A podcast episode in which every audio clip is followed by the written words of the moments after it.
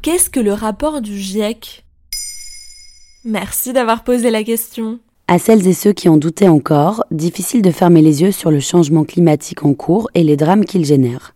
Les mois de juillet et d'août ont été et sont encore le théâtre de catastrophes naturelles sans précédent. Entre les incendies en Grèce et les inondations meurtrières en Belgique comme en Allemagne, nul ne peut ignorer ce que le GIEC nous rappelle, la planète est en surchauffe. Et cela ne concerne pas que le vieux continent. Le GIEC, c'est le groupe d'experts intergouvernemental sur l'évolution du climat.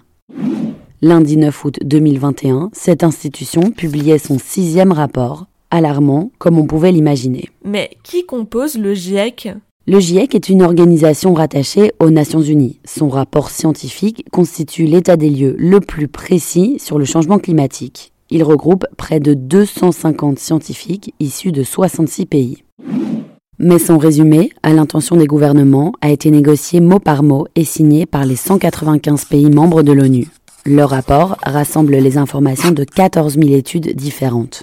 Et qu'est-ce qu'on peut lire dans ce document? Le premier volet du rapport 2021 est comparable à une photographie de la planète, un état des lieux. La nouveauté de cette édition, la responsabilité des humains.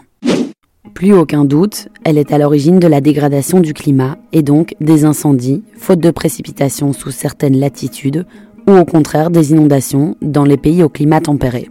En 2013, notre responsabilité dans cette catastrophe était encore considérée comme extrêmement probable. Les deuxième et troisième volets devraient sortir en février et mars 2022.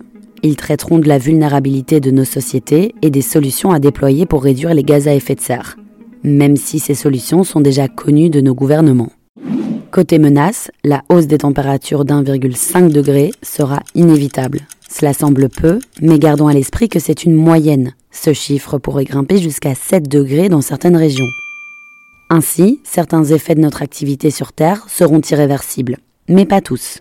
Valérie Masson-Delmotte, directrice de recherche au commissariat à l'énergie atomique et coprésidente du groupe GIEC 1, en est convaincue. Si nous agissons maintenant, nous verrons des effets d'ici 10 à 20 ans. S'il est désormais impossible de revenir en arrière pour certaines composantes du système climatique, la montée du niveau des mers peut être limitée et on peut avoir une stabilisation des événements extrêmes. Parmi les activités humaines les plus polluantes, le transport, la production d'électricité ou encore l'élevage, l'extraction de gaz et la gestion des déchets.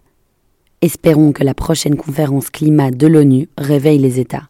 Rendez-vous en novembre prochain. Voilà ce qu'est le rapport du GIEC. Maintenant, vous savez, un épisode écrit et réalisé par Johanna Cincinnatis. En moins de 3 minutes, nous répondons à votre question. Que voulez-vous savoir? Posez vos questions en commentaire sur les plateformes audio et sur le compte Twitter de Maintenant, vous savez.